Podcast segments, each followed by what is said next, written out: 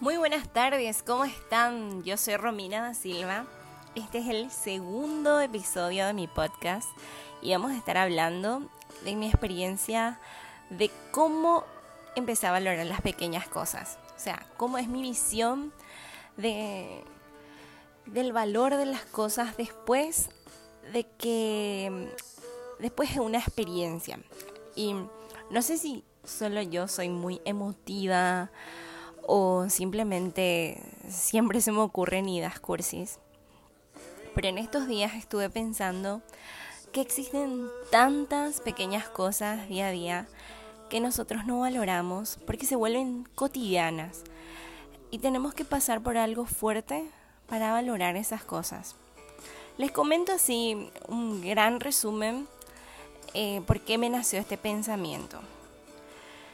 Hace unos años atrás eh, yo comencé a introducirme al mundo laboral.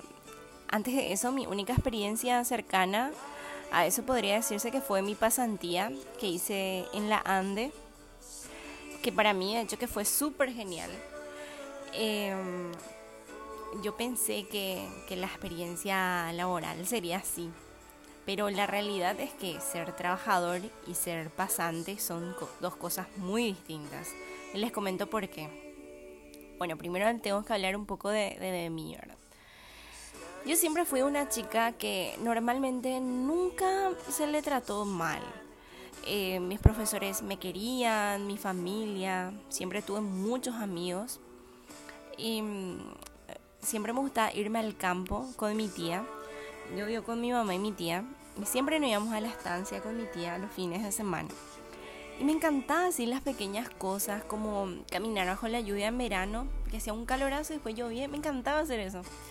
Sacar mi mano por la ventanilla cuando nos íbamos en la camioneta ya yendo al campo para sentir ese aire fresco. Eh, no sé, ver así lo, las garzas blancas. Me encantaba tomar tereré, eh, que es una bebida típica acá de Paraguay.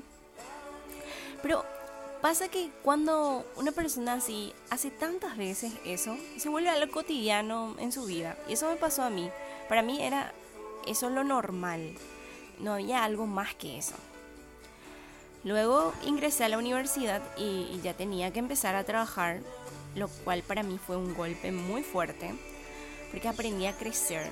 Pero fue un golpe necesario porque yo aprendí a crecer, salir de, de mi entorno y como yo estudio contabilidad, empecé en, un estudio contable con 16 chicas.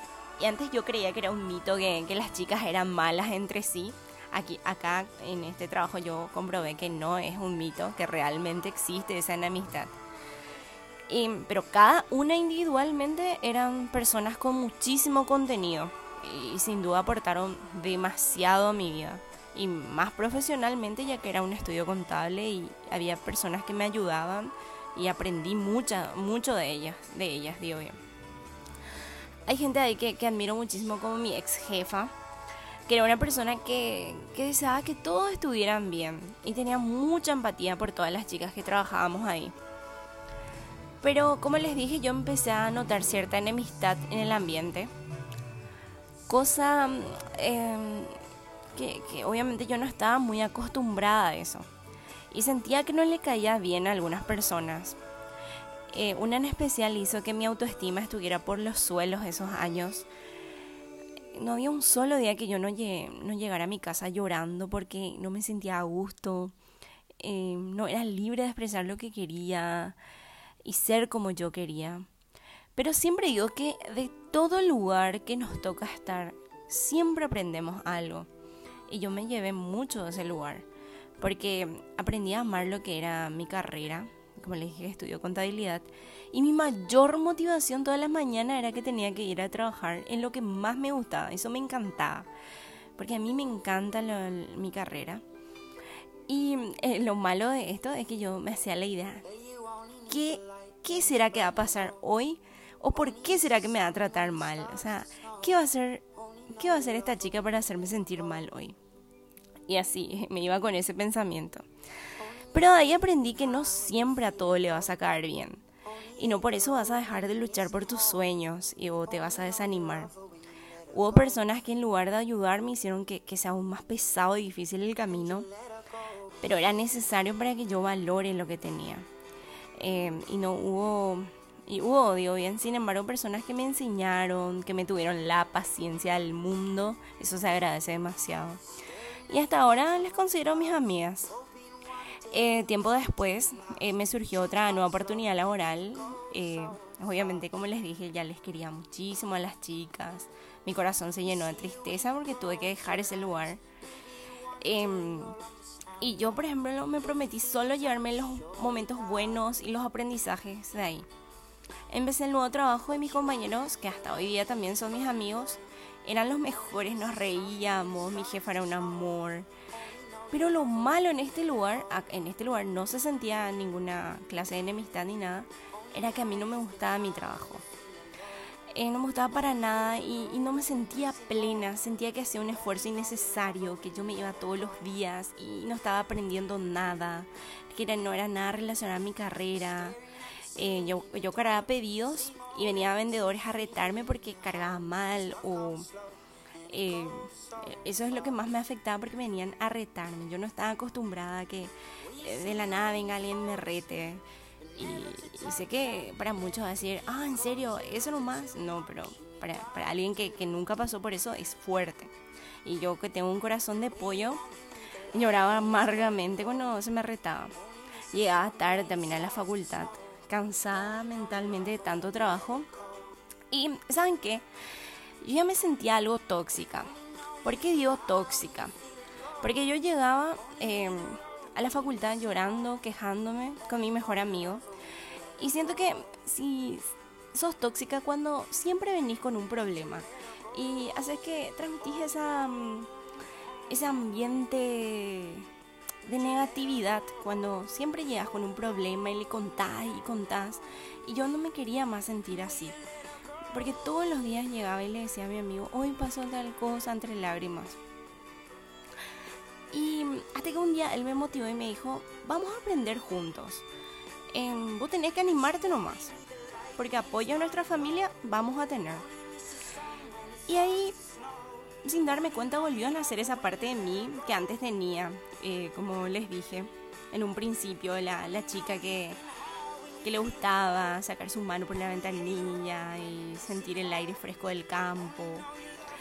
Em, porque una vez que yo me introduje a, la vida laboral, yo quise hacerme creer que esa era la adultez, que yo tenía que conformarme con eso, que, que yo no podía quejarme porque yo tenía un trabajo, que una vez que vos creces, vos tenés que trabajar un trabajo seguro. Y yo al comenzar a trabajar no veía otra salida más que ser empleada. Y, con esto para nada quiero decir que, que, eso sea malo, o sea, no quiero que me malinterpreten, pero yo no me veía emprendiendo, tomando riesgos. Me quedaba con lo seguro. Y eso apagaba lentamente la, la Romina que les contaba en principio, que era la que disfrutaba las pequeñas cosas. Y me animé.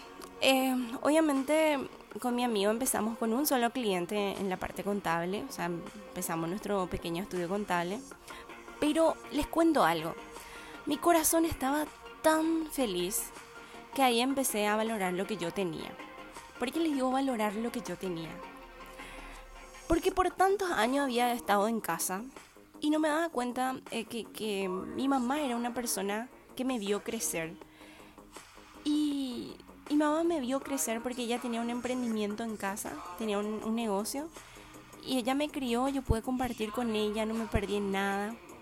Mi tía, eh, que les comenté también que yo vivo con ella, me, o sea, le acompañaba a comprar cosas para vender, cuando, para que ella llegue al campo, me enseñaba cosas, como cómo tenía que tratar a la gente, las ventas, mi tío en su estancia.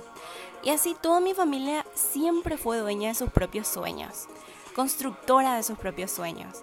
Eh, mi primo el mayor, eh, desde chiquitito siempre quiso ser militar, por ejemplo, en los Estados Unidos, y él luchó por eso hasta lograrlo.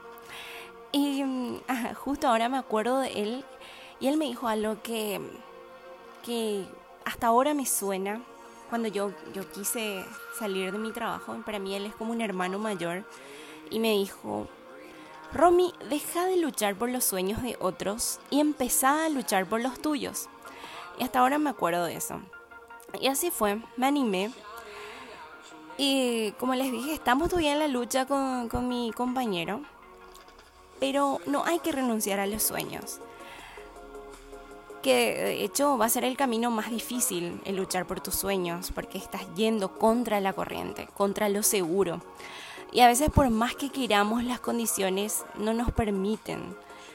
Pero la vida adulta no nos, o sea, la vida adulta no nos tiene que hacer creer que lo mejor que podamos aspirar es tener un buen sueldo, eh, sino ser felices en nuestro trabajo, que podamos disfrutar de, una ronda de, de, tereré en familia, que, que vos te motive a irte a trabajar porque te gusta lo que haces, porque para eso estudiaste y, y que no, no, no sea llegar a fin de mes con un buen salario nomás.